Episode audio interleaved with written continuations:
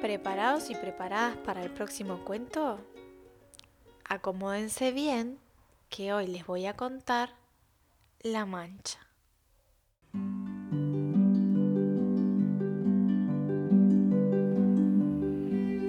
La Mancha todo lo invadía. Había días que como una bruma densa y silenciosa se colaba sigilosa por las rendijas de las puertas y todo lo envolvía. Otros días, revoltosa, azotaba enfurecida cada rincón de la casa como un torbellino entrometido. Nadie sabía cómo estaría cada día, si transformada en chorro ruidoso o en lluvia finita y molesta. Nadie quería saber, porque así como ella estaba, uno se sentía porque la mancha todo lo invadía. Por eso, Ana, siempre que podía, no volvía. Ana no sabía por qué la mancha reinaba en su casa.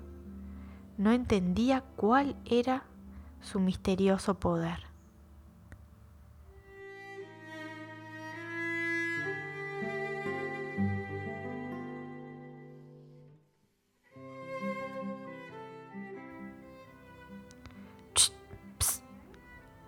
Y si le haces cosquillas, también puedes contarle un chiste. O darle jugo de frutilla. Tal vez un baño de luna.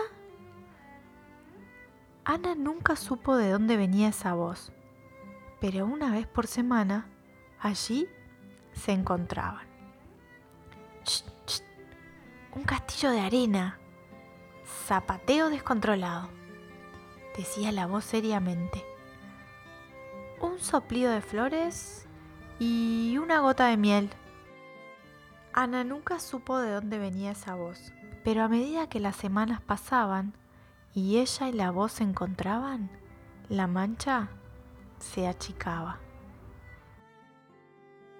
Y con el paso del tiempo, la mancha ya no estaba. Ana nunca supo de dónde venía esa voz. Tampoco imaginó el poder de una risa, de un pedazo de barro, de un puñado de colores y de un beso de papel.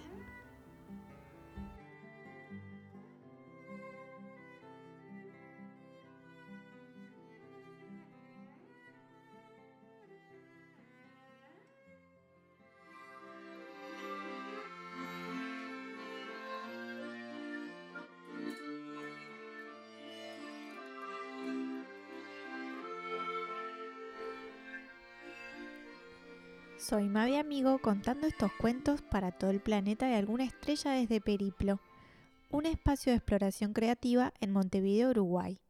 Hasta el próximo episodio de Contame Cuentos.